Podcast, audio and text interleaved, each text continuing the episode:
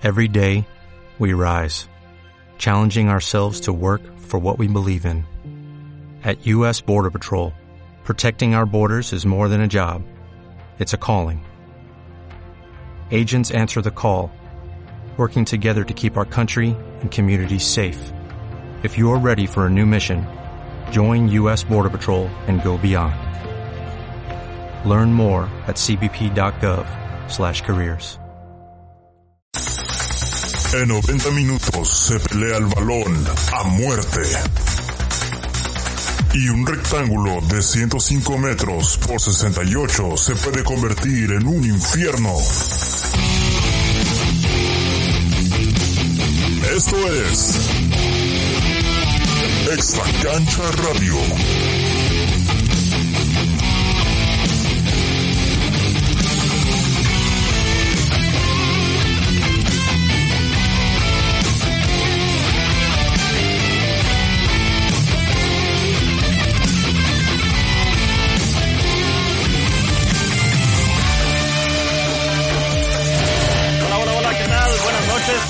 Estamos al aire, ya estamos listos para iniciar el episodio número 7 de la cuarta temporada de Extra Cancha Radio. Mandamos un abrazo y un saludo afectuoso a todos los diablos tuiteros, a los extra cancheros que nos escuchan y nos hacen el honor de escucharnos cada semana. Un abrazo a todos ustedes, estamos listos para iniciar este episodio en el que venimos extra cargados de información porque pues la semana pasada por ahí no tuvimos oportunidad de subirlo, pero ahora estamos listos para analizar el partido que tuvimos en el Estadio Azteca en el que se pudo conseguir un empate. Así que iniciamos con la alineación de esta noche aquí en Tijuana, Baja California. Como siempre, como cada semana, nos acompaña la visión única de Nancy Arellano. Nancy, muy buenas noches. ¿Cómo estás? Muy buenas noches, eh, pues ya algo tranquila de ver que se hizo un gol. Sí, seguimos teniendo, la verdad, es el partido más aburrido que me ha tocado ver del Toluca este torneo, pero pues ah, lo, lo importante es que ya terminé de ver Cobra Kai. Bueno, es buenísima esa serie. Ya eso. Bueno, vamos a ver más, más adelante qué es lo que sucede con este partido. Que sí, tienes razón, estuvo de flojera. Eh, hasta Playa del Carmen, hasta el paraíso mismo en Quintana Roo. Tenemos el comentario siempre atinado y mesurado de Levita Mau. ¿Qué onda, Mau? ¿Cómo vamos? Hola amigos, bienvenidos al aire nuevamente. Gracias por estar aquí esta semana. Y sobre todo, pues qué gusto, ¿no? Digo, no se perdió. La verdad es que creo que todos teníamos pocas expectativas por las cosas como se habían venido dando y por los resultados tan adversos, tan fuertes que teníamos. Y bueno, sobre todo que habíamos recibido 14 goles de visita. Entonces no era nada halagueña la visita al América, que es el equipo que más goles metía contra la peor defensa. Todo auguraba que era otra mala tarde con mal sabor de boca, pero gracias a Dios pues las cosas dieron, se, se pusieron las pilas de alguna manera y pues se demuestra que el equipo cuando quiere puede. De hecho estuvimos a nada de haber ganado. Ahí estuvo Mora muy cerca de anotar el del gane, ¿no? Sí, y pues bueno, un empate que, que sirve para seguir trabajando. Vamos a ver, vamos a ver qué más podemos decir acerca de este partido. Bienvenido, Mau. Y ahora queremos darle la bienvenida a un invitado, a un diablo tuitero que teníamos mucho tiempo queriendo invitar.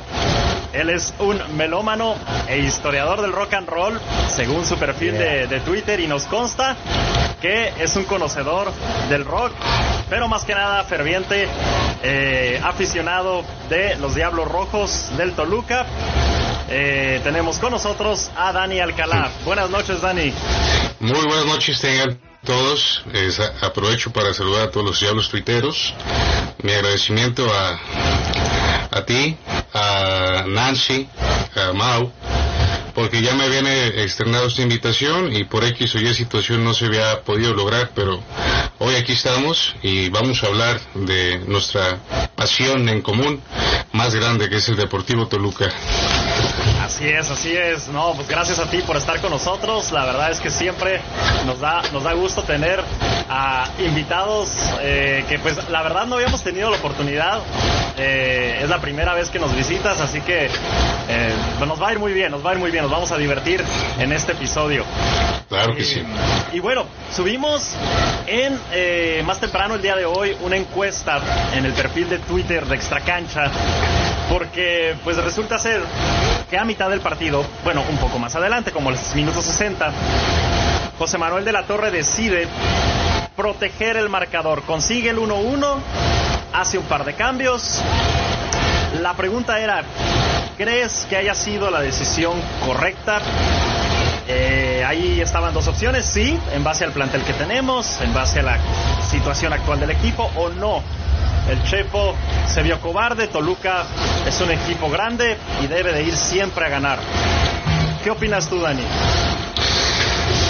Mira, yo, yo pienso que efectivamente nosotros como aficionados mm, siempre queremos ver el, equipo que esté que esté peleando, que esté buscando las victorias. No somos un equipo chico por más que algunos eh, mercenarios dentro de la institución lo quieran ver o no lo quieran ver como lo que es, que realmente es un equipo grande.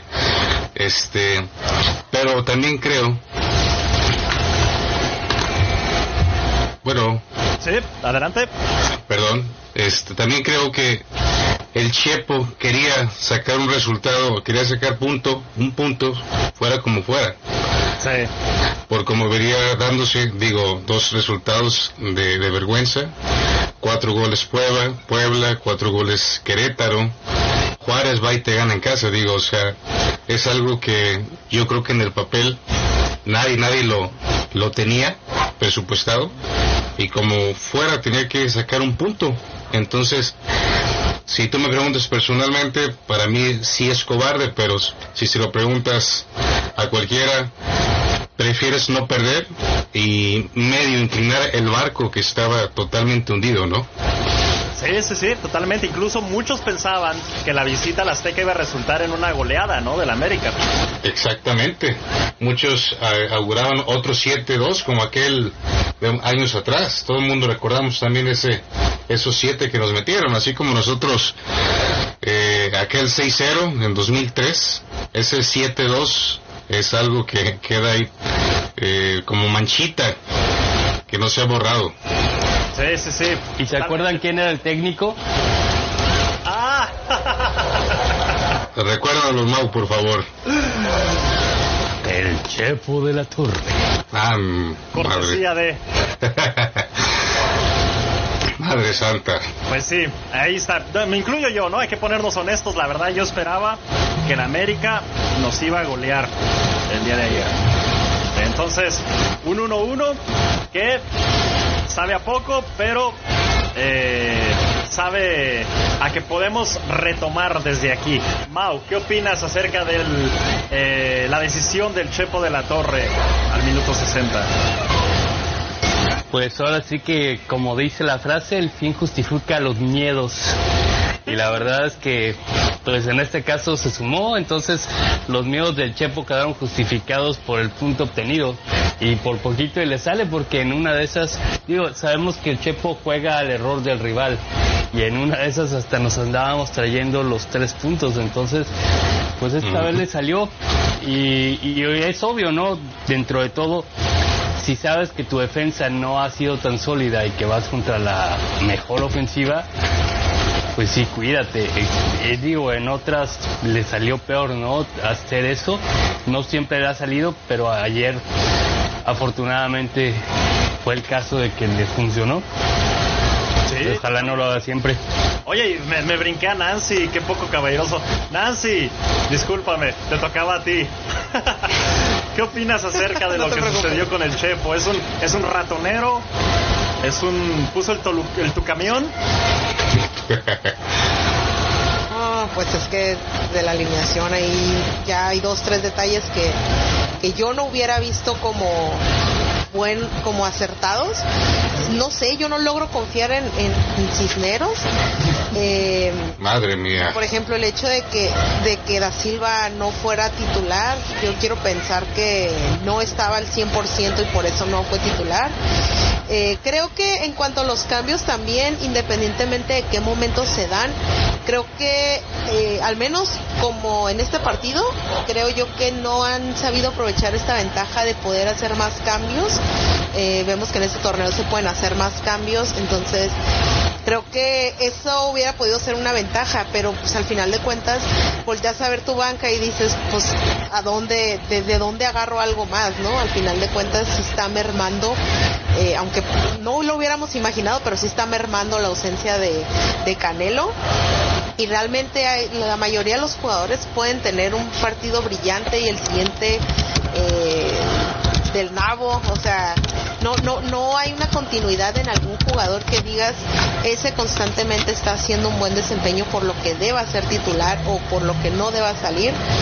Y hasta ahorita sí, pues podemos decir ya con este resultado que, que fue lo que convino, sin embargo, creo que con otra alineación inicial sí se hubiera podido sacar el triunfo. De apenitas, pero se hubiera podido sacar. Y sí, la jugada esta de, creo que era de Mora, eh, no, estuvo del nabo, la verdad. Sí, ahí Mora se le, se le fue, ¿no? Se le fue viva. ¿Qué opinan acerca de, de, Cisneros, como dijo Nancy? ¿Cómo la viste, Dani? ¿Crees que haya, haya tenido un buen desempeño el día de ayer como lateral izquierdo? Fíjate que allí, digo, eh, yo desde que llegó, no, no sé ni por qué está jugando en el Deportivo Toluca, esa es la realidad, pero ayer le vi su partido menos malo, a, mi modo de ver. Por allí hizo un par, retuvo el balón, este, mínimo ya no lo perdió, este, pero sigue sin convencer, digo, para, a mí es un jugador que no, no, no, no entra en la alineación del rojo, pero si en general por ahí cumplió un par de minutos, pero sigue sin convencerme al 100% Cisneros, es la realidad. Ahí está, ahí está Dani. Pues sí, es que no, no ha tenido incluso muchos minutos, ¿no? Tampoco ha sido como que una de las primeras opciones del Chepo, aunque lo conoce, eh, pero no, no se le ha visto muy, muy cómodo a, Cisneros en el equipo. Eh, Nancy, que bueno, ya nos dijo que no, que no le gustó mucho Mau. ¿Qué opinas acerca de, de Cisneros? ¿Te gusta más como, como extremo, en donde fue alineado en varias ocasiones, o ahora como lateral izquierdo? Pues en este caso se vio mejor ayer. Ayer sí, de hecho empujó porque González lo ha hecho bien en la parte defensiva y ya lo hemos platicado en otros programas. En la parte defensiva no ha habido que reprocharle a González, pero hacia arriba es donde le duele porque no ha explotado y se supone que él es alguien que tenía salida por lo que había hecho en Costa Rica y todo. Pero ayer Cisneros lo vi bien porque pues más habituado a estar jugando arriba, lo vi mejor llegando de abajo que cuando está totalmente arriba volcado. Lució más, obviamente tampoco fue algo así para que lo marquemos como sobresaliente, pero hizo un partido bastante decente el día de ayer. De hecho, varios hicieron muy buen partido, no solamente él. Me parece que Sartiaguín también se mandó un partidazo, Mora, e incluso hasta el mismo Maidana, hasta Martinoli por ahí lanzó un tweet como reconociendo lo de que debería de, seguir jugando, ¿no? Que mejor que Sauro en esa línea de tres y lo hizo hizo varios cambios, ¿no? El Chepo en relación a los partidos anteriores. Este, como dices, Mau puso a Maidana de titular, puso a Ríos, Ríos, a Bella, al mismo Cisneros. Eh, por ahí, digo, el planteamiento estaba hecho para soportar a un rival muy complicado de sostener, un rival que es muy ofensivo como el América, eh, cosa que no sucedía o a lo mejor no esperaba con equipos como Querétaro y Puebla. Nunca esperábamos que nos iban a meter cuatro. Con América sí y se protegió muy muy bien atrás, ¿no? Totalmente. De hecho, Eh, yo hasta les iba a preguntar, ¿a ustedes les, les parecería bien que siguiera jugando con esta alineación? No necesariamente los hombres, sino la alineación, porque ayer prácticamente le armó dos líneas de cuatro al América. Pensando en lo endeble que ha sido la defensa, en lo que se asientan, que volviéramos a jugar así con un 4-4-2. Pues eh, yo la calaría, ¿eh? Yo la volvería a calar. Por ahí con alguno que otro ajuste. No sé si ya eh, Canelo pueda regresar. Eh, no sé, aquí que lo sigo viendo muy desesperado arriba, lo veo desencajado un poco. Y por ahí calar a William en, en algún momento dado, ¿no? Ayer a mí el cocho este me sorprendió eh, aguantó no sé cuánto fue eh, todo el partido casi. Yo pensaba que otra vez iba a salir a, los 25 minutos como en partidos anteriores, pero yo sí volvería a repetir esta alineación y, en una de esas hasta por ahí el equipo mm, corrige alguna que otra circunstancia atrás. Oigan, y por cierto, ni metió a López ni a Plata, ¿eh? Y sí estaban los dos. No les dio minutos. Digo, yo en, relación al rival a mí me parece que está bien lo que hizo el día de ayer. Digo, como dice Nancy, el plantel tampoco da para mucho más. Pero con un rival como Santos, por ejemplo, y estando en casa, no puede salir con un planteamiento tan defensivo porque tienes que, por así que, defender tu honorabilidad, ¿no? En casa. Pues sí, aunque con este planteamiento el Dedos López y, Cisneros, que eran los que jugaron como laterales, estaban mucho más libres. De hecho subieron mucho. El Dedos López tan es así que influyó este en, en los goles porque estaba volteado arriba, entonces tenían como más libertad.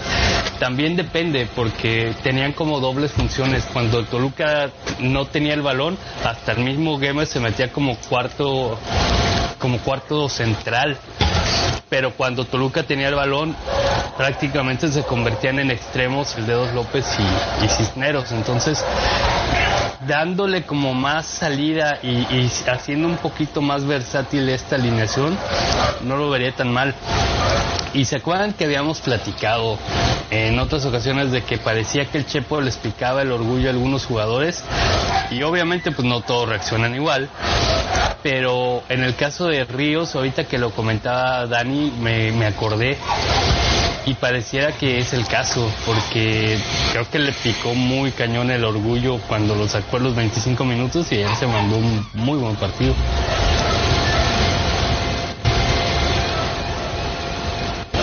Totalmente, totalmente de acuerdo. Ríos, perdón, es que estaba acá con el café. Pero. No se te vaya a caer. Sí, no, espero que, que no se caiga. Da mala suerte. este. No, Ríos lo hizo muy bien, como que se liberó un poco Güemes, ¿no? Como que de repente se iba hacia adelante, tenía funciones un poco más como volante mixto que, que tan pegado atrás en la contención. Y Ríos se encargaba más de quedarse ahí, no fijo, en la media cancha. Este, me gustó mucho lo de Ríos. Cisneros, sin duda, es una buena opción. No, no lo veo como una solución, pero como dices, Mau, este, es un tipo que, que sí cruza la media cancha, cosa que por ahí Diego González no hace mucho, es un poco más defensivo. Eh, yo pienso que sí, es una buena opción para poder. Pero pedíamos a alguien que le compitiera a González, ¿no? Que, que lo hiciera, que no se sintiera tan seguro en el puesto, pues ya tenemos ahí una opción. Eh, totalmente, totalmente de acuerdo. Yo al único que sí, la verdad no le veo ahorita el nivel es a, Estrada, no sé cómo lo ven ustedes. Michael Estrada anda de una flojera terrible. Este, estuvo muy, muy de acorde con el partido de ayer. Todo el torneo. Sí. Porque se supone que él es rápido y no lo he visto intentar ganar por velocidad o pierde un balón y se queda viendo en vez de con su velocidad ir a, presionar. Aparte está chavo, entonces ni modo que no aguante más que Zambuesa. Hace, hace tiempo yo leí, pero no, no detenidamente, no sé si ustedes, que él presentaba alguna molestia eh, personal con Chepo. No sé si ustedes hayan escuchado alguna vez esto. Ándale. Directamente de él, yo no. No, sinceramente no lo había escuchado, ¿eh? pero explicaría mucho la razón por el nivel que trae, ¿no? De hecho, ya varios soltaron ahí, pero no dijeron nombres. Eh, lo dijo, me parece que Medrano, lo dijo Cartagena. Eh, ya varios, este, me parece que hasta por ahí Nacho Alba también llegó a comentar algo de que hay jugadores que no están a gusto con el Chepo. Pero no han dado nombres como tal. Pero pues te das cuenta porque también ves a quienes no alinea, a- aún pudiéndolos alinear. Como el caso eh, de puntualmente de, de Maidana. Maidana no lo estaba alineando, no lo tenía contemplado. Plata, igual. Plata. Ahora lo de Pablo, lo de López, que lo, lo saca el otro día a los, que fueron 15, 15, 20 minutos. También no sé qué también, cómo lo vio el jugador, o cómo lo haya tomado. Me parece que no de forma correcta. No sé si lo vieron en el partido, pero cuando él sale, sale por la banda más cercana. Y en cuanto llega a los anuncios de publicidad, tiene una patada así de, ah, de que sí se ve que estaba bastante enojado. Y sí, ok, escuché por ahí, más bien leí por ahí de que comentaban varios este, periodistas que una de las cosas que no les gustó es que se tardó mucho en salir el Chepo a la conferencia de prensa la semana pasada porque les puso una regañada de aquellas. Y aparte no solamente eso, sino que les dejó tareas y a muchos no les gustaron las tareas que les puso así como para mejorar y, y de acuerdo a su posición. Lo cual digo, viéndolo fríamente, pues yo no lo veo mal. Es algo parecido a lo que sea la golpe, pero que tampoco les gustó a las señoritas, ¿no? Con todo respeto para las mujeres, perdón. Pero digo, me refiero a, a que parecen princesas, ¿no? De que no quieren levantar un dedo y... y que Intocables se sienten. Sí, sí, sí. Sí, totalmente. No, digo, pues este, el menos culpable, ¿no? Pablo López, de que por ahí Chepo eh, de repente no sepa qué decisiones tomar desde el banquillo. Para mí sí lo exhibió, ¿no? Lo exhibió muy feo. No lo hubieras metido, ¿no? Para si lo vas a meter Exactamente. en cinco minutos no lo metes y listo. Pero Es que aparte no se vio, porque en el juego anterior, a pesar de que Toluca andaba mal, de que ya lo estaban goleando, se vio mucho más. Y en el partido pasado no se vio nada. O sea, cuando lo sacó dije, ay, de veras, aquí estaba. Creo que ni tocaba. ¿Por qué no calarlo? ¿Por qué no calarlo alguna vez de inicio? poder. ¿No les gustaría? Sí, a mí sí. sí, Sobre todo se le vio algo diferente a lo que exhiben Estrada y, Cane- y, y Triverio. Exactamente, analizando el, el- el nivel popérrimo que trae Michael ahorita, o que también Quique yo lo veo, pues que es, es su ineficiencia, eh, parte de, lo que trae el club actualmente. ¿Por qué no darle un partido, beneficio de la duda, al chavo y ver qué, qué trae? Sí, Sí, no estaría mal, no estaría mal. De hecho, yo no sé por qué Pablo López lo veo no como un delantero clavado, pero como alguien que puede contribuir o acompañar, ¿no? Al, al- al centro delantero. Y ahorita que Exacto. Canelo no está, pues digo, es una oportunidad, creo que importante para que Pablo López se mostrara, ¿no? Sobre todo porque se ha visto que Triverio y Estrada no se entienden. Porque son Sí, prácticamente iguales. Como Triverio con Canelo. Por muy peleado que esté el Chepo con, con Estrada, cuando está Canelo, eh, el mismo Estrada le ha puesto varias asistencias. O al menos Sí, sí. paredes. O sea, tienen más juego, cosa que con, con Triverio no tiene. Ahí se ven bien tabla los dos. Y con Canelo, la verdad es que el momento de Canelo también pues contagia a los que juegan cerca de él. y al menos Estrada se ha visto mucho mejor cuando está Canelo. De hecho, es cuando la ofensiva del Toluca se veía mejor. Canelo llevaba ya cinco goles, Estrada llevaba dos, pero entre ellos, si no hacían la jugada, este, solamente ellos dos abrían hacia los demás, o sea, se veía más, más peligroso y más impredecible el ataque del Toluca cuando estaban los dos juntos. Y desde que salió Canelo se ha visto chato, chato, chato. Sí, es cierto. Sí, de acuerdo. Es cierto. Tenemos que mencionar a, a este Brandon Sartiaguín, ¿no? Que al final de cuentas es el que anota el gol del empate. Eh, un tanto eh, fortuito, le cae el balón, pero hace una buena jugada para quitarse al defensa como un todo un delantero. Eh, creo que este chavo está haciendo está haciendo bien las cosas, está sintiendo cada vez más cómodo, ¿no? Dentro del terreno de, juego. A mí me parece que fue lo mejor de ayer, Brandon. Eh, el chavo trae ganas, el chavo trae con qué. Y como lo platicaba ayer con un buen amigo rojo, con el que vi el juego, si se va a equivocar, que se equivoque él y, y no un extranjero que está ganando millones, mejor que el chavo la, la riegue porque trae ganas. Y, y- y no dudo que al, que al rato lo que al rato se afiance y va a ser un orgullo porque también nos hace falta a nosotros volver a las raíces a, a- a ese Toluca que sacaba jugadores no sé quién sea el último futbolista importante de, de nuestro rojo que esté afianzado en primera división Creo que el más reciente que, que tuvo mejores resultados, creo sería Alexis Vega, ¿no? O sea, Eh, yo iba a decir Vega también. Le fue. O sea, Y en Chivas meter anda muy gol bien. como novato en Libertadores, o sea, eso no cualquiera. Y eso él lo logró en su primer torneo.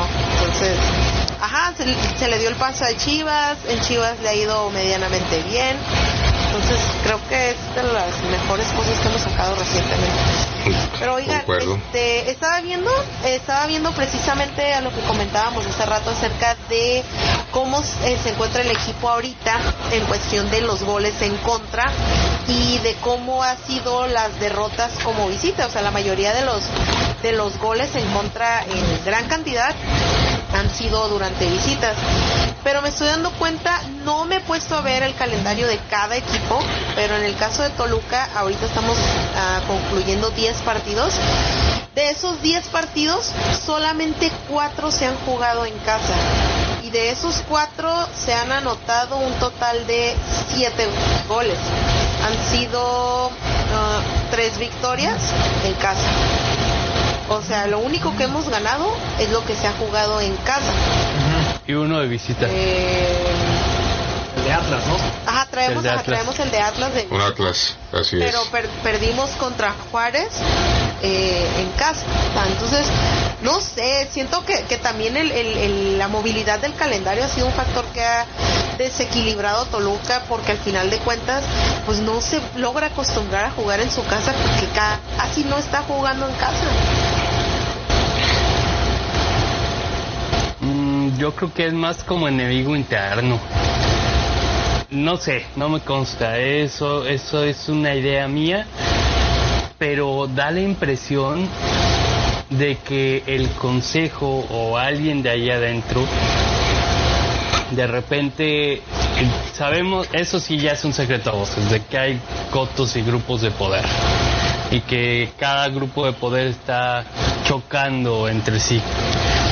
Se hablaba de que un, grupo quería a Tomás Boy para técnico, otros querían que se quedara el Chepo, otros querían este a Heinze, otros querían al profe Cruz, otros querían a, a Cardoso o a Cristante. El chiste es que tal parece como si los que quieren, por ejemplo, por poner nombres y por poner un ejemplo, digo, no me consta, es una mera especulación, pero así se ve y así se entiende, que es algo que le ha pasado mucho a Cruz Azul. Y parece ser que en esta temporada se radicó, a pesar de que ha habido varios problemas ahí fuertes, parece que por fin lo erradicaron ese mal, ¿no? Pero pareciera que, digamos, los que son afines a que llegue Tomás Boy, dicen, ¿sabes qué? Se acercan con un jugador y no sé, por poner un nombre, vamos con Pablo López, ¿no? ¿Sabes qué, Pablito? Pues mira, si este le tiendes la camita a Cristante, ah, Cristante, la costumbre, si le tiendes la camita al Chepo, pues por acá, mira, tú vas a estar palanca conmigo, no te preocupes, no te van a correr, yo te voy a respaldar. Y pareciera que hay como jugadores que son afines a cierto grupo y otros a cierto otro grupo, porque incluso no se termina de ver un equipo. Menos antes de que llegara Zambuesa. Zambuesa, algo de lo que yo le aplaudo mucho son dos cosas. La primera es que ya no se hace expulsar. Como decía Nancy, se ve un Zambuesa más maduro. Y segundo, ahora sí es un verdadero capitán porque también se ve que está trabajando mucho la unión de grupo. Ya lo habíamos comentado antes. Y eso no es algo que se pueda lograr a la primera, ni en un torneo, ni, ni rápido. O sea, es algo que cuesta mucho trabajo y que se va poco a poco se va dando, se va dando hasta que creas esa armonía pero parecería, no sé si sea Zambuesa también, digo, hay muchas cosas al interior del equipo que no sabemos y de por sí son bien herméticos, pero pareciera que sí hay un grupo de jugadores que están como tratando de, de, de, unirse, de fomentar un buen ambiente y eso es bien importante. Pero sí a veces parece que que unos jalan para un lado y otros jalan para otro y eso te da a entender siempre que hay alguien atrás moviendo los hilos para que eso sea así. Sí, es cierto, es cierto. De, repente no se nota la confusión, como que, como dices, Mau, como que cada quien jala por su lado y, entonces el equipo cae en una dinámica eh, que no le beneficia, ¿no? Que no, no están todos en el mismo barco. Es, es algo complicado de esa manera.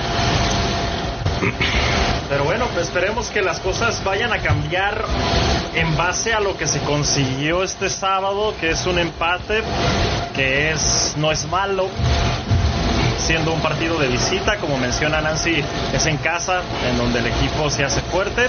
Esperemos que el partido que viene sea eh, pues un momento para poder revertir toda esta mala racha. Ya no, ya no porque estemos enfrentando al América, que yo pienso que sí tiene que ver mucho cuando tienes a un rival tan importante como el América enfrente.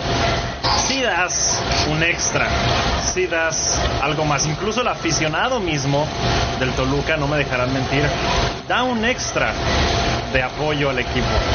Eh, pero esperemos que, que, no sea eso, que sea el amor propio a la playera, que sea el amor propio al equipo y que eso salga, haga salir adelante eh, el partido contra Santos, que es el que sigue. Eh, Dani, ¿qué es lo que esperas? A ver, sí, vamos. Perdón, una pregunta para los tres antes de cambiar de tema, así rápido, nada más para cerrarlo. Eh, ahorita hablábamos de si eh, de nosotros dependiera si le daríamos tiempo a Pablo López. Yo les pregunto, ¿les gustaría darle tiempo a Bella? Porque a Bella me da la impresión de que tiene más movilidad que Triverio. Yo sí. Mm, yo sí, yo sí se lo daría también. Igual, igual. Creo que Triverio ha tenido muchas oportunidades, ¿no? La cuarta de ellas estando acá. Entonces, eh, Abella apenas está en su retorno, jugó con Puebla, ¿no? A préstamo, entonces hay que darle su oportunidad, ¿no? Se le ve que porque, sí, porque eh, hablábamos de esto también la semana pasada, ¿no? Algo que hace diferente a este, a este en este Toluca, no hablemos de, de Tolucas anteriores, en este Toluca actual a los extranjeros de los canteranos es que los canteranos sienten la playera y si a alguien le duele perder dentro del campo, es a los canteranos. O sea, a lo mejor por orgullo propio a, a Zambuesa, pero a los canteranos es porque está perdiendo el Toluca. Ellos sienten los colores porque llevan toda su vida jugando ahí. Y, y yo veía, por ejemplo, que Sartiaguín se entiende más con Mora, será porque también jugaron en, en fuerzas básicas, ¿no? Y, y ellos saben lo que es enfrentar al América, la rivalidad que hay con Chivas y todo eso, porque incluso lo vi, no sé si echaron un ojo a los marcadores, la sub-17 perdió 6-4, pero se ve que fue un partidazo y la ya no vi cómo quedó la sub-20, pero iban 0-0 en el minuto 74.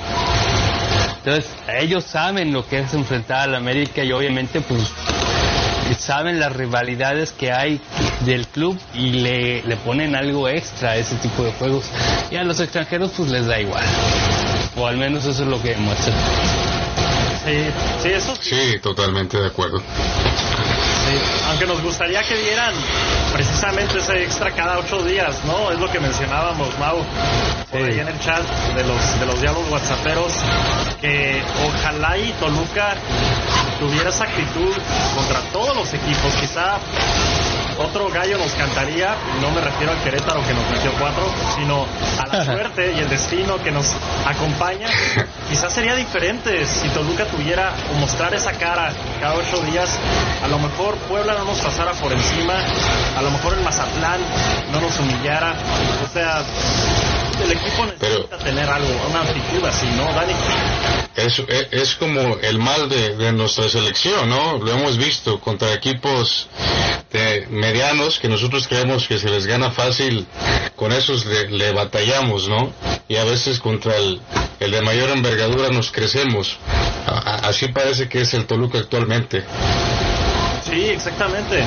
Como que nos ponemos al nivel de quien, de- del rival, ¿no? De con quien estamos jugando. Exactamente.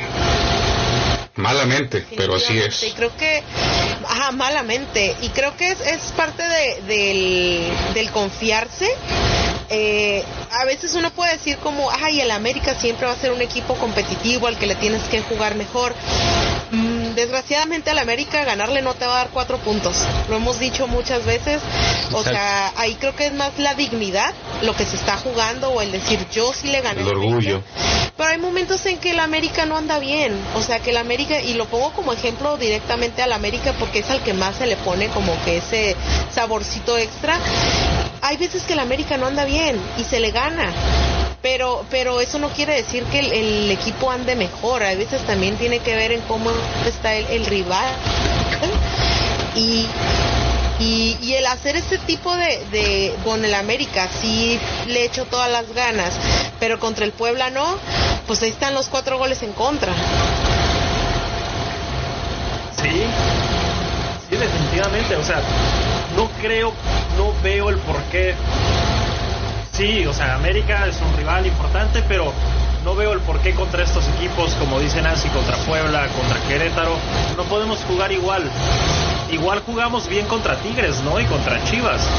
Se vio un equipo con una actitud distinta. Exacto. Sí. Sí, a, a los difíciles se les, se les ganó, mí a la los difíciles. Sí, Nancy. Sí. A mí la verdad, o- y es todavía más importante, o sea, viene, viene Pumas, viene Cruz Azul, Santos, o sea que son equipos que andan un poquito mejor. Pachuca. Eh, pero la verdad, a mí me da más vergüenza, o si hubiera sido, si hubiera sido bueno, también, si hubiera sido un, un 1-0 perder contra el América, a mí me daría más vergüenza haber perdido contra Juárez, contra el América, porque perdimos en casa. O sea, ni Sí, en casa totalmente. podemos Sí. hacer eso. O sea, eh, a mí eso me daría más vergüenza que el haber ido al, a la Azteca, una cancha que muchas veces se le complica al Toluca. Digo, bueno, se entiende, América anda mejor, está en casa, se, se entiende que no gusta, obviamente, porque pues obviamente uno siempre le quiere ganar a América, pero pues es volver a lo mismo. Ganarle a la América no te da cuatro puntos. Sí, sí, exactamente. De hecho, la cancha de la Azteca se le da al Toluca. Sí, tiene ahí un... Tiene cómodo, saldo ¿no? a favor, sí. En el Azteca y en el Jalisco. Sí, la- ambas canchas se le dan muy bien. Eh, Y la que no se nos da es la de Zapopan, eh, el OmniLife, Ah, no se nos da. Sí. Ah. Y Ajá. la de Cholos. Ni esa ni el Estadio Caliente. Ajá. Eso sí, para que veas, eso sí, no. Y ahorita fíjate, de lo que comentaba Nancy, se me vino a la mente algo. y que Toluca fuera el guapo que le quitara el invicto a Pumas. Estaría muy Eso lo quiero ver, apa. Se salva el torneo. Estaría súper curado. sí. Y luego teniendo a Talavera enfrente. Uy. De hecho, yo, ¡Qué bonito! De hecho, yo, yo se los había platicado a principio del torneo y ahorita lo repito. Si yo fuera directivo del Toluca y yo le estoy pagando parte del salario de Talavera y a Guiriotti, yo hubiera puesto una cláusula, ok, lo- te lo presto, yo le pago, pero no puede jugar contra nosotros. Por supuesto, o sea, imagínate que jugáramos contra León y el gol del Gane lo hace Gigliotti y tú No le estás pagando Sería y, una, tú le, y tú le una estás verdadera pagando humillación. y tú le estás pagando o que tienes el gol del Gane y la saca Talavera Sí, hombre. entonces digo eso es no pensarle porque si tú le estás pagando o sea no nada más es un préstamo es un préstamo donde tú le estás pagando al jugador entonces pues una cláusula no puede jugar contra nosotros Estaría chido si pusieran una cláusula de que se le va a dejar anotar, ¿no? Igual que cuando se dejó anotar en, en la época de Cristante. Sí, de hecho, en, en Europa sí lo hacen, si no me equivoco. ¿De que, de que no pueden jugar con el equipo anterior. Sí, sí, y cuando están prestados no pueden jugar contra, contra el equipo al que pertenecen, porque ellos, bueno, Talavera ya no, fue un trueque, ¿no? Con Saldívar. Pero, pues sí, digo, Sí. Ya veremos cómo se desenvuelve eso. Tenemos un mes, el 18 de octubre. Visitamos el universitario para enfrentar a Pumas. A ver qué sale de esa novela. Va a estar muy bueno, ¿eh? Independientemente de cómo llegue cualquiera de los dos, va a ser un buen partido. Pero por lo pronto, el partido que nos ocupa es el próximo, que es el, el de contra Santos. El domingo a las 10. ¿Cómo ves, Dani? ¿Cómo nos va a ir contra Santos? Yo pienso que, y tengo todavía fe en, en el, en el equipo, en que este es un bálsamo el haberle ganado, el haber empatado con América. Creo que el equipo le da cierta tranquilidad. Sí, este, yo pienso que que tiene que afianzarse Chepo. Por allí no sé si ya contemos con Canelo de nuevo. Y repetiría, como dijimos al principio, este, esta formación, este, quizá maquillándola con algunos, algunos ajustes, pero yo creo que aquí es cuando tenemos que aprovechar ese impulso anímico, ¿no? El volver, porque este torneo es, es así sui generis. Quizás hace dos partidos estábamos eh, llorando, pero si se le gana a Santos y por allí este, el próximo rival, ¿quién es? Pachuca. El Toluca puede volver a estar en los primeros lugares, a como es este torneo sui generis. Totalmente, la Liga MX es medio impredecible, ¿no? No sabemos qué es lo que va a suceder con partidos a veces que parecen fáciles, se nos va de las manos, contra rivales complicados, eh, el equipo se crece y termina sacando el resultado. Eh, contra Santos hay que hacer una mención. Eh, desde la jornada 7 no gana, o sea, lleva tres partidos sin conocer la victoria. Así es. también. Yo me iría Bueno, un poquito más a la ventaja que podamos sacar. Me voy más, más a la ventaja que podamos sacar de jugar en casa que así se le dificulta. No es que sea imposible Sí, para Santos, altura. pero se le dificulta ganar en el MSU 10. Ajá. A los equipos del norte siempre se les dificulta el Nemesio 10. Sí. Aunque los últimos Creo resultados contra un- Santos un- creo que no han sido tan buenos. Sí, tenemos por ahí lo- el antecedente del 2018, ¿no? Tan solo, pero Nos ganaron la Sí, final. el 20 sí, de sí. mayo.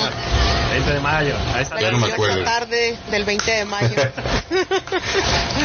Ya la había logrado borrar con de mi mente fui a ahí a, este, a la plaza y les pedí que me tomara la temperatura en la frente justo donde tenía ese recuerdo para que se borrara pero ya me, me lo tuvieron que recordar otra vez Acá cre- creías que iba a funcionar como hombres de negro, ¿no? Acá que te iba a Sí, sí, sí. todas las memorias. Debería. Como Nancy, Nancy lloras aquí cada episodio que te acuerdas que Santos nos ganó en el 2017. Sí. Y no nos hemos podido vengar, si no me equivoco. Ah, pues tendríamos que estar en igualdad de condiciones, ¿no? Pero, pero sí. eh, Santos, bueno, ha sido un equipo muy intermitente, igual que nosotros. Eh, no sé cómo lo ves, Nancy. ¿Se le puede ganar? Eh, yo sí veo posibilidades de que se le gane. Son varios factores que creo que están a favor de Toluca para eso. Sí. Mau. Pues se acuerdan cuando platicamos aquí que recién habían nombrado a Ciña y que los jugadores ya querían correr a golpe y llegó Ciña y les dijo, ah, ah. El resultado fue que otra vez se acordaron de jugarlo luego y empezaron a tener buenos resultados. Creo que ahorita tenemos como una inercia similar porque no pudieron correr al Chepo y como hubo conclave y como se juntaron Ciña, Suinaga con el Chepo y hablaron con los jugadores y, y la afición fue incluso a, a meter presión, entonces creo que, que ese factor puede jugarle a favor al, al Toluca para confiar en que pueda hacer un buen partido. Oye, precisamente ahorita, Mau, que tocas ese tema, ¿qué opinan ustedes acerca del acercamiento de la afición a, pues ahora sí que exigirle resultados a Chepo? ¿Es algo válido? Eh, sáquenlo de su ronco y honesto pecho. Ah, Pues eh, yo pienso que e- es válido, o sea, por ahí eh, Twitter se encuentra uno mucho doble moral y mucho ético y mucho héroe de las redes sociales, pero es válido, o sea, es válido, ¿de qué es válido? Es válido. Eh, como por ahí alguien dijo, hay cosas más importantes por las cuales manifestarse, voy totalmente de acuerdo. Pero claro que es validez, es, es, es decirle a, a, a los futbolistas la inconformidad, de ex- expresarles en dónde están parados, porque a veces pareciera que ellos no piensan que, que están en, en la alianza de, no sé, de de un pueblo, Chimalhuacán, y están en el tercer equipo más ganador del país, o sea, que se hizo grande en una época de gloria y, y no están parados en, en cualquier equipo, entonces a veces sí, la afición e- es correcto que lo haga y hay maneras, creo que se dialogó bien, este, y a mi punto de vista sí estuvo bien esa, esa situación. Sí, sí, sí. Hay que hacerlos entender, ¿no? Hay que, hay que hacerlos ver que hay una inconformidad por parte de la afición. Que ellos quizá ahí no, pues ahorita menos lo están viendo, ¿no? Porque no hay presencia de la gente. Exactamente, exactamente. Pues saludos a Chimalhuacán Atenco. Eh, Nancy, ¿qué opinas acerca del acercamiento de la afición? Pues como comenta Dani, yo creo que sí es válido. Eh, lo único que yo considero es que no es efectivo. O sea, puedes ir a quejarte, ya independientemente del medio, si lo hagas en persona, en las instalaciones, en redes sociales, pues realmente no es efectivo. O sea, para no ir tan lejos, ha habido muchas cosas de, la, de las que la afición se ha quejado, que, la, que el equipo sí puede, sí están dentro de sus manos darle una solución sencilla, que no tienen que esforzarse tanto y no hacen ningún, ni- no mueven ni un solo dedo para arreglarlo e ignoran todo lo que la afición les dice. O, por ejemplo, ellos está lo de las redes sociales. Muchas veces pasaba que, y empezó como ejemplo cuando Cruz Azul empezó a dar información acerca del parte médico de cada jugador cuando estaba lesionado, la afición dijo eso, o sea, ¿por qué no nos dicen si un jugador está lesionado, en cuánto tiempo regresa o cuál es el diagnóstico que se le dio? Algo sencillo que sí puede hacer el equipo y, no lo hacen y sabemos que es algo que no les cuesta trabajo hacerlo. Simplemente es porque no, porque hacen caso omiso a, la que, a lo que la afición quiere o lo que les piden. Entonces, ahora en una situación así que ya implica más toma de decisiones y cambios importantes, que tomen en cuenta lo que la afición quiere, realmente sabemos que no lo hacen. Lo único que llegan a tener acercamiento de la directiva hacia la afición, pues es a los grupos de animación que han estado ahí y que saben que ellos tienen el beneficio del apoyo de la directiva en cualquier cosa que puedan pedir. Es de la única manera que sabemos que es cuando la directiva voltea a ver a la afición.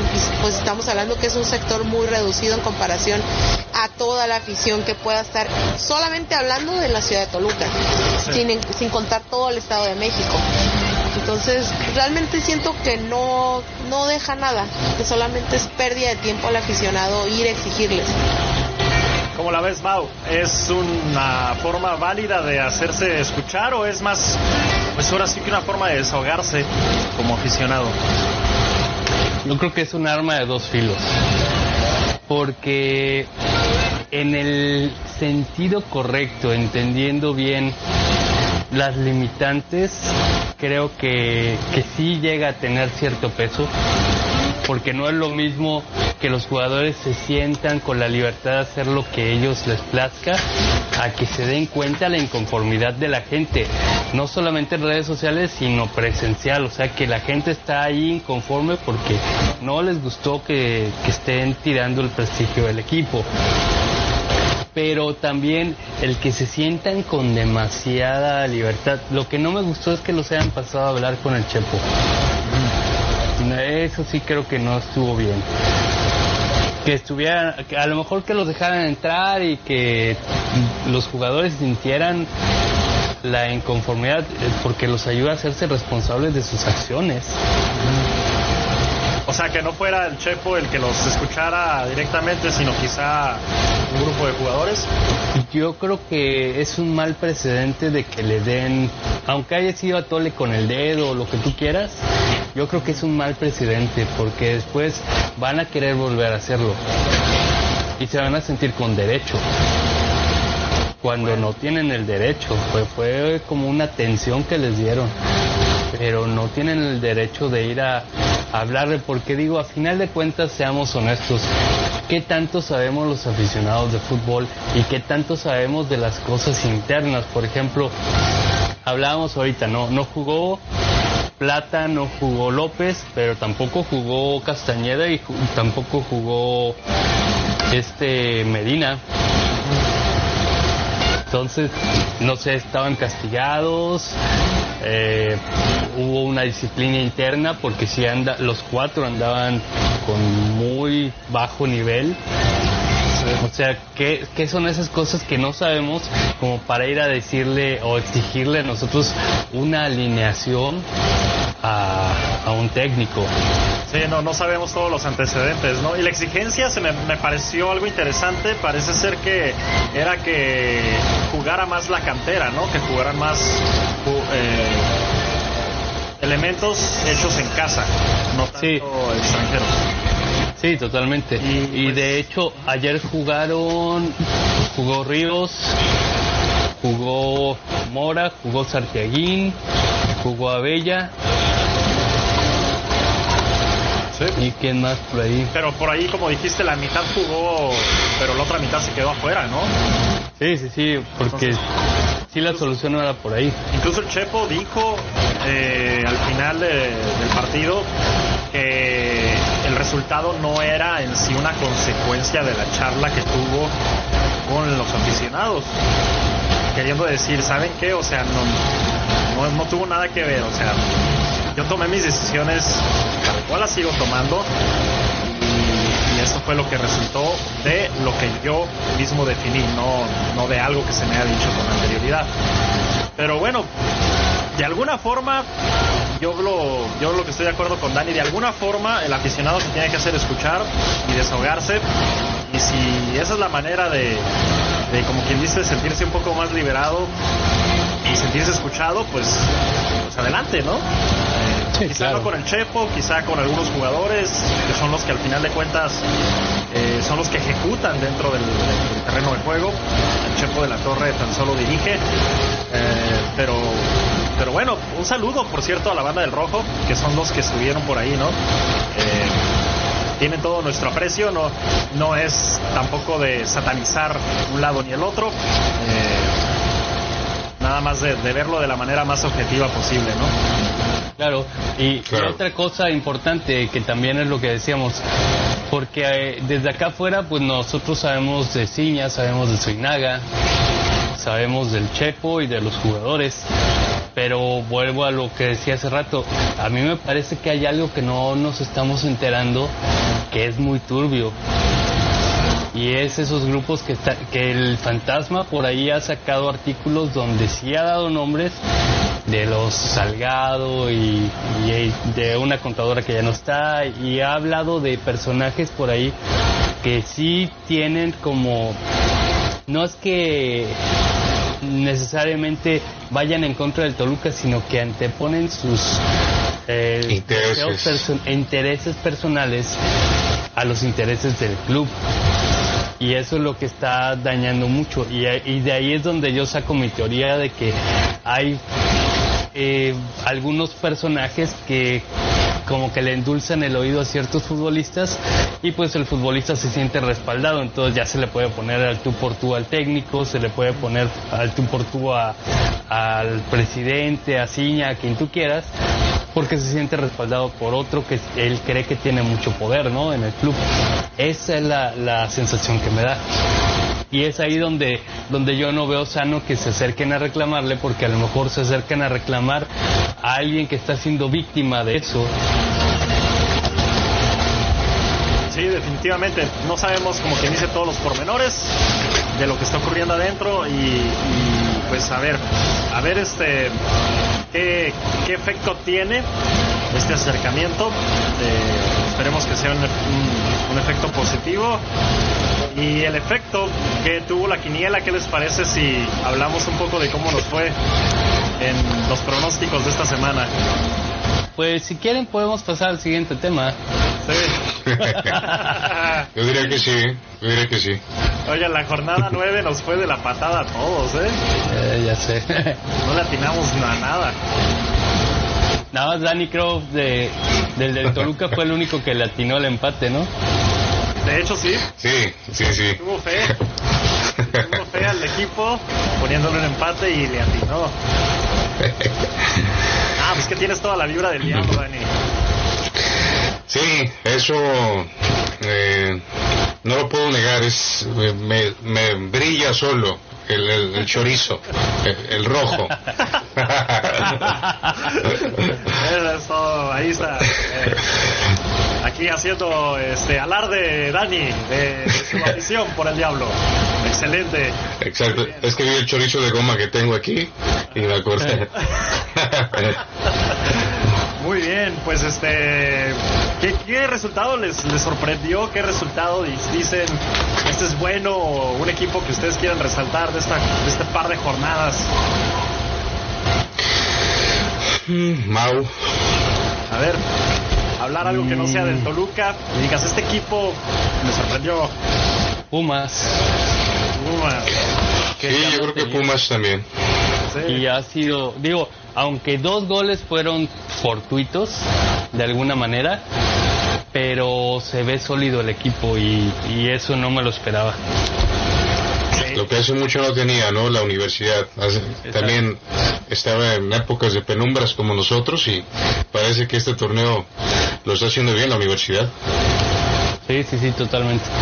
Sí, Nancy, ¿algún resultado que te haya parecido interesante aparte del de Cruz Azul? Ah.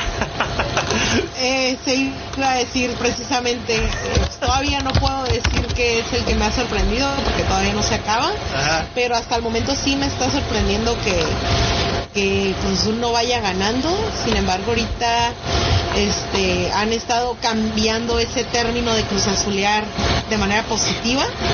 Han estado haciendo Cruz Azulear a los equipos, entonces espero ahorita que, Saludos, que ahí me den ese puntito. Falta Pachuca, este, pero ah, la verdad a mí no me sorprendió Pumas, ¿eh? porque San Luis no se me hace tan brillante y Pumas ha estado teniendo algo bueno. Entonces, por ahí creo que la mayoría es como, ah, sí esperaba que pasara eso. Sí, sí, sí. Si ustedes se preguntan por qué Nancy no ha tenido tantas intervenciones, nosotros sí sabemos. Es que tiene un ojo al gato y el otro al garabato. Está bien, es azul, ¿verdad, Nancy? sí. Bueno, pues ahí está, van, van empatados, ¿no? Ahorita 1-1. Eh, creo que sí. sí. Sí. Bueno, a ver qué sucede sí, Pumas, la verdad es que lo ha hecho muy bien. A mí también no es que me haya sorprendido, tiene un buen, un buen paso, pero lo que te da la seguridad, ¿no? De tener a alguien atrás que sepas que no te va a dejar pasar nada. eh, le da mucha confianza al resto del equipo y tienen a un dinero, a un delantero eh, pues fuera, fuera de serie, ¿no? Lo está haciendo muy bien dinero. Digo, no, él sí lo está haciendo muy bien, no como un tal Gigliotti que dicen que la está rompiendo, y lleva unos cuantos goles. No, Dineno sí es un delantero. Ya menos que Canelo. Y no ha jugado Canelo. Y no ha jugado. Cuatro. Con todo y COVID lleva cinco. Media pierna. Este, con el, con el, con el puro chorizo, dice Dani. Ha, ha metido cinco goles. Este, pues a ver cómo nos va. Todavía falta el partido de mañana contra el Pachuca contra Rayados. Que va a ser a las nueve. Nueve. 9 de la noche por Fox, así que ahí es donde se cierra la quiniela. Eh, ¿Algún tema, algún otro tema que quieran sacar a la luz antes de pasar a, a entrevistar a nuestro invitado? No, de mi parte no. ¿Algo De mi parte tampoco. algo más que les inquiete y que quieran comentar, una queja, algo, ¿no? Una queja. Sí, ahí que digan, no, en Twitter, en Twitter este güey me contradijo y lo quiero quemar aquí públicamente, ¿no? No importa. No, no. esta semana no. Esta semana no. ok, bueno, ya, ya. La oportunidad se les dio. Vamos a pasar ahora sí a entrevistar a nuestro amigo invitado Dani, que estuvo A sus órdenes. nosotros.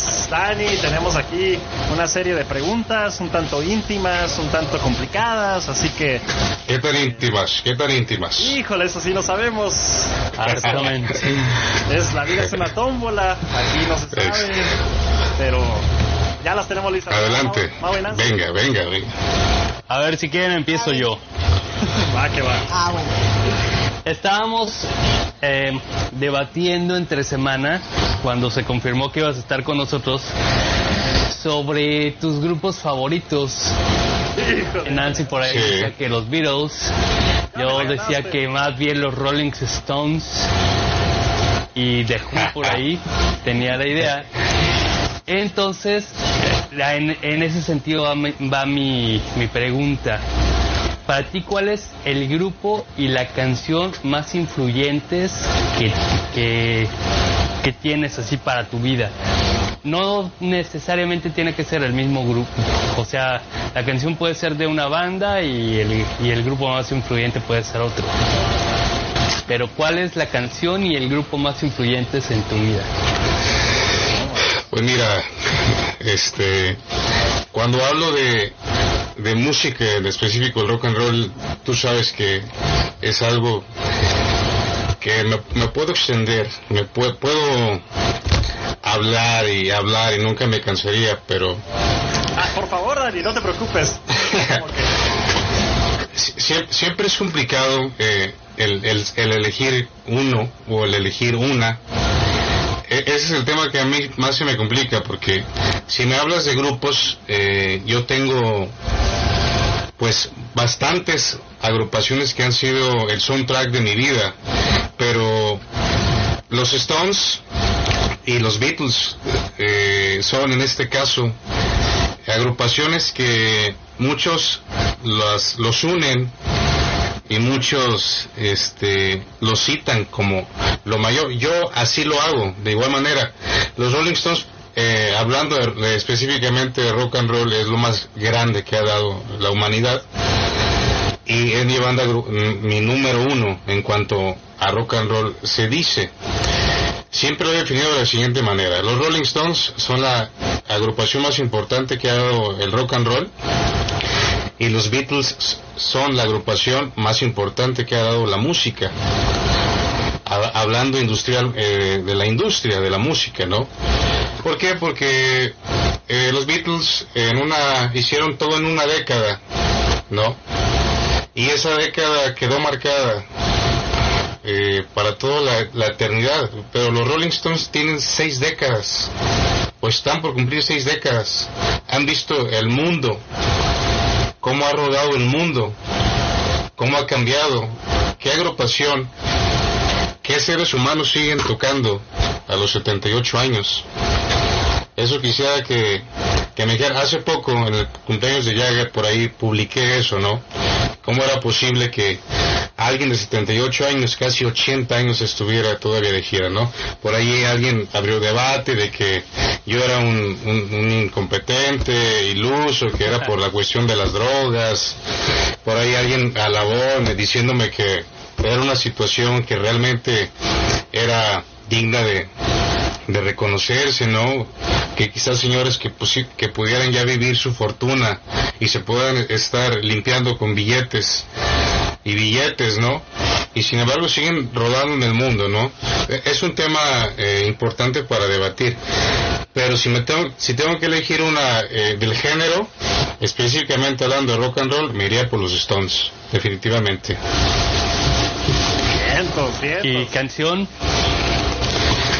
Uf, canción, y ahí sí, Mau, te voy a decir que tengo demasiadas. O sea, te puedo decir artistas que amo, te puedo decir desde el mismo Sir Elton Hercules John, desde Hombre Cohete, desde pasando a George Harrison con canciones como Todas las cosas deben pasar, este, de nuestros Stones con canciones como eh, vamos a de mis discos favoritos, pues The Black and Blue, eh, canciones como eh, Gen of Fate, La mano del destino, eh, o sea, ahí, me iría más por los, los, cuatro álbumes más grandes que han hecho los Stones, o cinco por ahí, que inician desde Late Bleed, desde, desde eh, Bigger's Banquet, desde Exile Man Street, desde Sticky Fingers hasta God's Heads ¿no?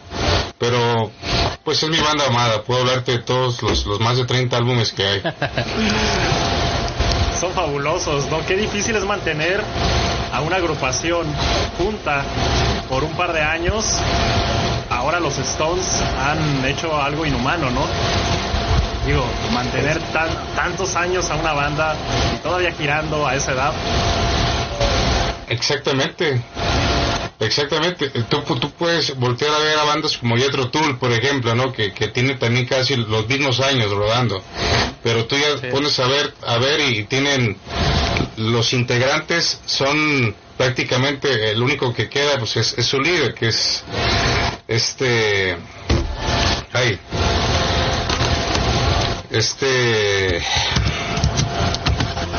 nombre? Ay, Dios mío. tanta emoción. Jan Anderson, perdón, Jan Anderson, ¿no? Te puedes, ha pasado guitarristas, han pasado bateristas, han pasado todo, y los Stones es la misma base, o sea, es, es Mick Jagger, es Keith Richards, es Charlie Watts con 80 años, es Ronnie Wood, que si bien entró en 1974, sigue siendo chico nuevo, pues ya de nuevo no tiene nada, es la misma agrupación. Sí. Salvo Brian que murió en el 69. O sea, es, son los mismos, los Rolling Stones, los que iniciaron, son los mismos que siguen y que nada los ha podido bajar de un escenario. Definitivamente, ¿cuántos mitos no rodeaban en los años 60 a este par de agrupaciones, tanto a los Rolling Stones como a los Beatles, de que había una cierta rivalidad, ¿no? Entre ellos, decían las lenguas, pero incluso eran muy buenos amigos, ¿no? En efecto, exactamente.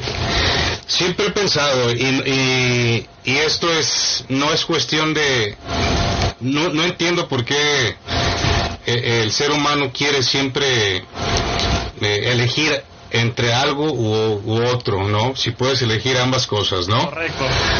Este, pero bueno, los, los, los escarabajos iniciaron, ¿no? Y, y tuvieron quizá el mejor debut de cualquier agrupación. A los Stones les, les costó un par de años afianzarse.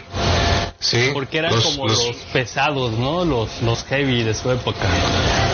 Exactamente. Eran los chicos malos. Sí. Y, eh, hicieron ser y, lo hicieron bien en un principio ser la contraparte del chico bueno que era Lennon y McCartney al chico malo, los chicos malos que, que en este caso eran Mick Jagger y Keith Richards, y, y de ahí se, se inventó esta, esta rivalidad que realmente no tenía nada de, rivalidad porque eran muy amigos. La primera canción que, que Lennon y McCartney le dieron a los Stones fue I Wanna Be Your Man, ¿no? Que la tocó Ringo, pero la cantó Ringo en este caso, ¿no? Sí. Y los Stones la, la, la grabaron, los Stones tomaron esa canción y de ahí empezó, poco a poco, empezaron a meter sencillos en los primeros lugares. El primer sencillo de los Stones, pues fue un, clásico de Chuck Berry, que es Come On, ¿no? No fue hasta el 65, con Out of Your Heads, en que los Stones empezaron a despegar este, y con álbumes como Aftermath se, se consolidaron con canciones ya propias. Sí, muy gran álbum, eh, el Aftermath. Me encanta ese, ese álbum de los Stones. Tiene como que una mezcla de, rock con, balada interesante, ¿no? Digo, a mí me gusta mucho los Beatles, pero los Stones los disfruto mucho con ese álbum. Tal vez porque es lo más cercano ahí a ese estilo. A, mí totalmente. me gustan, pero sí me relate un poquito más el, estilo de los Stones. Y de hecho la canción que recuerdo así, la primera que más me, me pegó, que más me, me, impactó de los Stones, es una que se llama Wild Wild Horses. Wild Horses de Sticky Fingers del 70. Sí, que tiene un feeling esa, esa rola, pero te mete totalmente en, el, en el momento, en, en la situación que está describiendo. La verdad es muy, muy emotiva esa canción. Me gustó mucho desde la primera vez que la escuché. Sí, de acuerdo, una, es una obra maestra, tal como trabajaban los Stones y siguen trabajando, ¿no? Como lo, cito aquí Richards en uno de mis libros, eh, una de mis joyas, ¿no? Que Kid iniciaba con un verso, o Kid iniciaba con el riff, y Nick continuaba. Era una forma muy, muy amena de trabajar y los versos eh, ambos los escribían pensando en distintas cosas. Es decir, Kid pensaba en una situación y Nick pensaba en otra y, terminaban ensamblándolas, haciendo una, una canción, haciendo grandes canciones. De esa manera trabajaban las piedras rodantes y siguen trabajando. Exacto. Muy, muy bien, muy bien. Pues ahí está la, la, pregunta de, de, Mau. Vas, Nancy. Tu pregunta íntima, tu pregunta profunda para Dani Alcalá. Antes, creo que son dos preguntas, una se deriva de la otra. Eh, sí he sabido que eres muy este, fanático a la música, sobre todo al rock.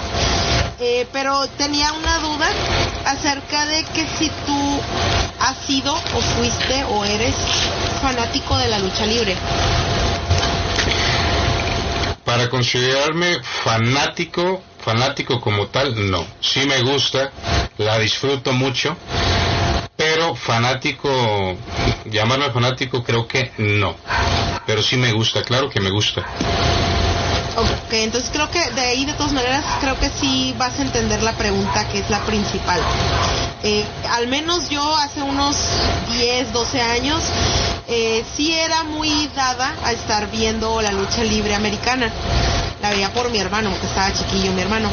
Este, me, llamaba mucho la atención que cada que entraba un luchador le ponían una canción en especial a, cada uno, ¿no? Eh, o sea, era su tema para entrar al, al, ring. Si tú, si tú eligieras una canción para que el Toluca entrara a la cancha, ¿qué canción sería? Sin lugar a dudas, simpatía por el diablo de los Rolling. Sí. la versión de Guns, ¿no?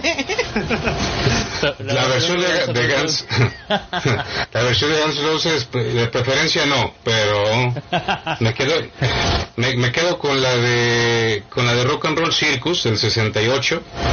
Esa es la mejor versión que puede haber de, esa canción. Que de hecho en las películas es la que usan normalmente, ¿no? Sí, sí, la, la, pondría porque primero que nada partimos, ¿no? Del origen. Esa canción viene a ser la primera samba rock de la historia. Inicia como una samba, ¿sí? Cuando se fue concebida esa canción, cuando fue concebida esa canción, primero eh, Nick la empezó a tocar a estilo folk, a, estilo Dylan, ¿no? Y empezaba muy distinta, lenta. Y después este, empezó a tocarla, la empezaron a tocar más rápido hasta que los Stones habían viajado a Brasil y se contagiaron de nuevos sonidos, de nuevos ritmos. Entonces fue cuando decidieron hacerla más rápida y empezaron a hacer una samba rock, que es una, la- para mí, de las primeras obras maestras. Y por eso el Biggers Banquet inicia de una manera inmejorable, porque inicia con esa canción. Un año antes los Stones habían sacado sus satánicas majestades, que fue un álbum polémico, para muchos un pedazo de, de basura y para muchos un- uno de los álbumes más este exóticos y enigmáticos de la agrupación ¿eh? yo como mi banda favorita no puedo decir que es un pedazo de, basura sí para mí es el álbum más eh, exótico que tiene la agrupación pero nunca lo pondría como un pedazo de basura pero comercialmente no, no fue bien entonces con Biggers Banquet en el 68 abren con simpatía por el diablo y vuelven a colocarse en la cima de, de lo que son los Stones hasta hoy, ¿no? La agrupación más grande de rock and roll. Y luego imagínate que al entrar el equipo que todo, todo el estadio al unísono estuviera coreando el "Uh, uh, uh". Estaría chido. Para, para Por ahí, por ahí hay, hay, hay una... Perdón, perdón. Adelante, ¿Creen Nancy. que el, el actual equipo se merezca semejante pieza? La verdad, no. No sé si, de- si el, actual, eh, el actual equipo tendría que iniciar con algo de cepillín, creo. La de Papi Di, ¿por No, qué no? aunque les aunque les vaya a sonar este feo pero creo que con, con esta canción famosa que, que trae ahorita Maluma creo que esa sería la ideal para ellos Sí, de acuerdo. Felices los De cuatro. acuerdo. no No sé cuál sea de moda. Felices, felices con los cuatro, güey. o sea e- es una que es como que nomás está fingiendo en redes sociales que todo está bien E- esa le quedaría al actual Toluca Sí, Me hablas en chino. puede ser, puede ser. Yo, yo me decía esa de, de Cepillín, la de Papi Di, ¿por qué diablos como yo no tienen con quién jugar y tampoco tienen mamá? Exactamente. No, incluso hace, hace dos episodios terminamos el, el- no, hace un episodio terminamos este la transmisión con una canción de los amigos invisibles que dice en cuatro, en cuatro, en cuatro. no sé si lo Ajá. escuchado. Sí. Sí, pues es que nos Sí, metieron sí. cuatro, ¿no? Tanto Puebla como. Querétaro. Era lo que era lo que tocaba en ese momento. Pero no, nos pusieron en cuatro. mi pregunta, mi pregunta para, para Dani. eh, muy muy fácil, eh, muy muy sencilla. Te iba a preguntar algo de música porque pues ahí compartimos intereses, pero no podemos dejar ir este tema tampoco. Tu top 3 películas de Al Pacino. Uh, Uf, otra de mis pasiones más grandes. Este, primero, por la cuestión de, de lo que significó ese papel para él, que estaba prácticamente perdido. Primero que nada, eh, Esencia de Mujer, o en su título original, Scent of a Woman. Este, la número dos, eh, pondría el Padrino, por lo que significó también. ¿Sí? Y personalmente, personalmente pondría una que es mi favorita que se llama Justicia para Todos, and Justice for All. Ándale. ese sí no lo he visto. Oye, ¿qué Muy recomendable. la de la del abogado del diablo con Keanu Reeves? Una o- otra obra eh, infaltable para todo fan de, de- y aunque no seas fan, una obra infaltable del italoamericano. Sí, totalmente. Es muy buena. Que yo no sabía, ¿eh? Que era este italiano. Digo, por el apellido sí, pero mis, mis, mis cortos conocimientos de, de, cine no, no daban para tanto, entonces de ahí ya aprendí de Al Pacino. Este, Justice for All, esa tampoco la había, la ubico, un homónimo de un álbum de Metallica, pero... Exactamente, ah, exactamente. Este... La, recomiendo mucho, sobre todo para los que se los dedicamos al derecho, por ahí. Es un tema polémico también, ¿eh? Ahí está, mm. Es un tema, polémico, pero trata de, una, de un abogado intachable. Vaya, ¿no? Que quiere hacer las cosas bien y por hacer las cosas bien las hace mal. No, es, es muy buena. Muy recomendable. Ahí está, ya tenemos tarea, muchachos, para ver películas de Al Pacino. Si no, lo voy a buscar. Bueno, muy bien. Pues, este, ¿qué más? Te, pusiera, te podíamos preguntar mucho más cosas, Dani, pero como dijeron los Rolling Stones, aquí sí el tiempo no está de nuestro lado. Ok, muy bien. Sí, el tiempo ya se nos está acabando, ya tenemos acá como pasaditas la hora y 20 minutos, entonces creo que sí es momento de, decir adiós, pero eh, no sin antes agradecerte que hayas aceptado la invitación, el que hayas estado eh, con nosotros comentando acerca del equipo y contestando estas preguntas que tienen que ver más con, tu, con tu otra pasión, ¿no? Que es, es la música y el cine de Al Pacino. Claro que sí, claro que sí, para mí es, es un es, siempre es muy ameno platicar de, de las pasiones y más cuando la tenemos en común. Digo, este, eh, lo que nos vino a juntar en este caso es la, el amor por el Deportivo Toluca. Eh, y estoy muy agradecido, muy contento de, estar con ustedes. Espero que no sea la última vez. Algún día vamos a coincidir. Eh, puede ser aquí hasta en el estadio en el estadio Nemesio 10. Ojalá. Y por, y por ahí nos tomemos lo que ustedes gusten, algo helado, algo caliente, lo que ustedes gusten, ahí nos vamos a estar viendo y seguir platicando porque acá en, este lado del país tienen un amigo, un hermano y, y, con mucho gusto cualquier situación en las que en la que uno les puede echar la mano siempre van a contar con un servidor. Muchas gracias. Gracias igualmente. ¿En qué parte del país te encuentras ahorita? Yo vivo y tienen su casa en Zapopan, Jalisco, en la zona metropolitana de Guadalajara. Mira, ahí tienes, de hecho, ahí tienen dos oportunidades para visitarte. Sí, cuando gusten, cuando cuando gusten. Yo vivo de, de Estadio Jalisco, estamos a 10 minutos. Entonces, cuando quieran venir para acá, más que bienvenidos. Del otro estadio de Guadalajara, estamos a 20 minutos, 25. Eh, vivimos en el norte de la ciudad, así que en un lugar hasta cierto punto muy céntrico. Así que cuando gusten venir para acá, siempre serán bienvenidos. Gracias. De hecho, ustedes tienen como una porra ahí, ¿no? De, del Toluca. Sí, fíjate, Mau, que eh, fue una situación que por allí me, surgió, me, tuve la, iniciativa de, hacerlo y se unieron grandes amigos, grandes hermanos a los cuales les envío saludos, si, nos están escuchando. y, escuchando sí, sí, nació pues con, con, la idea, con la intención de, de, que los aficionados al Deportivo Toluca no estuviéramos dispersos, sino que los que nos pudiéramos juntar en el estadio para, para ver a nuestro equipo y alentarlo, ojo, no somos porra oficial, ni mucho menos, simplemente compartimos, ese amor por los colores y se, y se han dado grandes amistades gracias a ella, ¿no? Y acá la tenemos, cada que viene el equipo lo vamos y lo recibimos, lo, lo vamos y lo apoyamos. Entonces, y, y, y, por ejemplo ayer vino un amigo a, verlo aquí, de repente nos vemos y es más o menos verlo acompañado, ¿no? De, de, de gente que, que amamos pues a este equipo. De hecho, mándales un saludo con nombre y todo. Aprovechando. Si me están, si, me, están escuchando, los que posiblemente estén escuchando ahorita, este, por ahí eh, puede ser eh, Lalo, Lalo Dimas interactuó mucho con ustedes.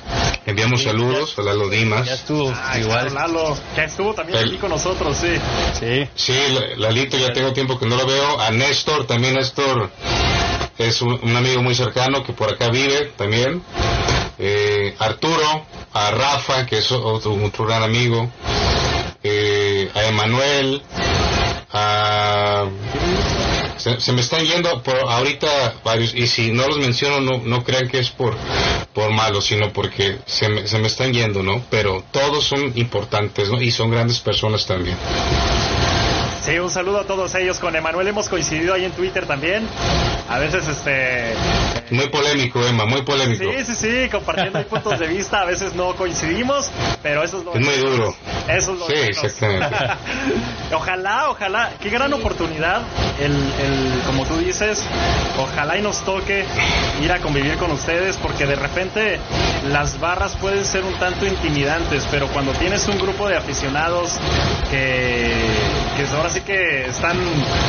Es un ambiente un poco más light, ¿no? Un, ambiente un poco menos pesado, en el que puedes convivir, en el que puedes platicar y todo el rollo. Eh, me, gusta mucho la idea. Sí, y, la verdad te voy a compartir, es, somos muy tranquilos, o sea, echamos una cervecita a gusto, pero no, no, vamos a buscar bronca con nadie, ni, ni con, ni con los aficionados al Atlas o a los del Guadalajara, o sea, es muy ameno todo, y es lo que es bonito haber coincidido con ellos porque igual, o sea, van, alentamos, estamos en nuestro rollo, pero vamos sin afán de, buscar algo más allá que no sea simplemente el convivio, nuestro amor por el club y, vernos. Y es muy bonito, ya, ya lo verán cuando, cuando vengan para acá. De eso se trata, de disfrutar del, del fútbol al 100%. Y claro, cómo no, pues la verdad ya, se, ya se me antojó tomarme acá algo frío, algo que mare perdida. Este, Para que duermas a gusto. Sí, sí, sí, como no, ¿verdad, Nancy? probablemente vamos a dormir a gusto con una victoria del Toluca frente al Atlas. Ah, algo, algo, Por sí. Sí, ese estadio sí se nos acomoda, ¿eh? aunque también hemos tenido resbaladillas por ahí, pero sí se acomoda el Jalisco. Sí, definitivamente. Bueno, pues ahora sí ya se nos está terminando el tiempo, muchachos. Nancy, hemos llegado al final del episodio número 7. Así es, se nos han ido pues ya 10 jornadas, hay varias dobles, eh, ya este, pues, el equipo sí está como que todavía con posibilidades de calificar, porque califican como hasta 7, no sé cuántos califican ya. Este, y pues nada, agradecerle mucho a Dani que haya compartido con nosotros el tiempo. Nos tuvimos cazando desde hace como dos torneos y ahorita ya se nos dio la oportunidad. No sé si quieras compartir tus redes sociales. Sí, claro, claro que sí. Eh, en Twitter, digo nada más, es la única que manejo. Ya es arroba Daniel 92. Ahí hacemos lo que más nos gusta, que es compartir efemérides de rock and roll, efemérides del Deportivo Toluca, eh, y de todo un poco, pero siempre con el ánimo de, compartir y no de presumir, que es lo más importante, ¿no? Y de, y de hacer ameno esto de las redes sociales. También quisiera por ahí mandarle un saludo a la familia de mi, de mi novia y a mi novia que están escuchando. Este salió de, ellos eh, escucharnos y agradecido por porque estén haciéndolo, ¿no? Un saludo a todos por allá hasta Tonalá, Jalisco. Ah, un saludo. Un, saludo. un abrazo, gracias, gracias por escuchar. Un abrazo. Mau, nos estamos despidiendo. Pues desde la calurosa playa del Carmen, como siempre un gusto que hayan estado con nosotros. Gracias por acompañarnos y esperemos que sigamos teniendo mejores actuaciones del equipo y que pues entiendan que independientemente de que estén a favor o en contra del Chepo, que estén a favor o en contra de, lo que sea, tenemos que estar todos en el mismo barco y jalar para el mismo lado, porque pues a final de cuentas es la única manera que tenemos de, de pasar lo mejor posible este momento y ya después habrá oportunidad para, para mostrar inconformidad de parte de los jugadores, me refiero. Y también pues de, de los dirigentes, ¿no? Que entiendan que es importante, porque ahorita están muy contentos peleándose el por el poder, pero sin equipo en primera división, pues qué poder se pelea, ¿no? Eh, que entiendan que lo más importante es que el equipo ande bien. Lo demás todo es secundario y, y son cosas que no valen la pena. Exactamente, pues la mejor de las vibras para todos ustedes, Nancy, Mao, Dani. Muchas gracias por haber estado esta noche con nosotros. Gracias a ustedes, Diablos Tuiteros y Extra Cancheros, y a todos los que nos hicieron el favor de escucharnos por esta pasadito, hora 20 minutos, casi la hora y media. Esto fue el episodio número 7 de eh, la cuarta temporada de Extra Cancha Radio. Nos escuchamos la próxima semana si Dios quiere. Que tengan un feliz inicio de semana. No le tengan miedo al éxito y que vive el rock and roll, señores. Y arriba el Toluca. Río Toluca. Adiós. Adiós. Please allow me to introduce myself. I'm a man of wealth and taste. I've been around for a long, long year. Stole many a man's control of faith. I was around when Jesus Christ had his moment of doubt and pain. Made damn sure the pilot washed his hands and sealed his face. Pleased to meet you. Hope you guessed my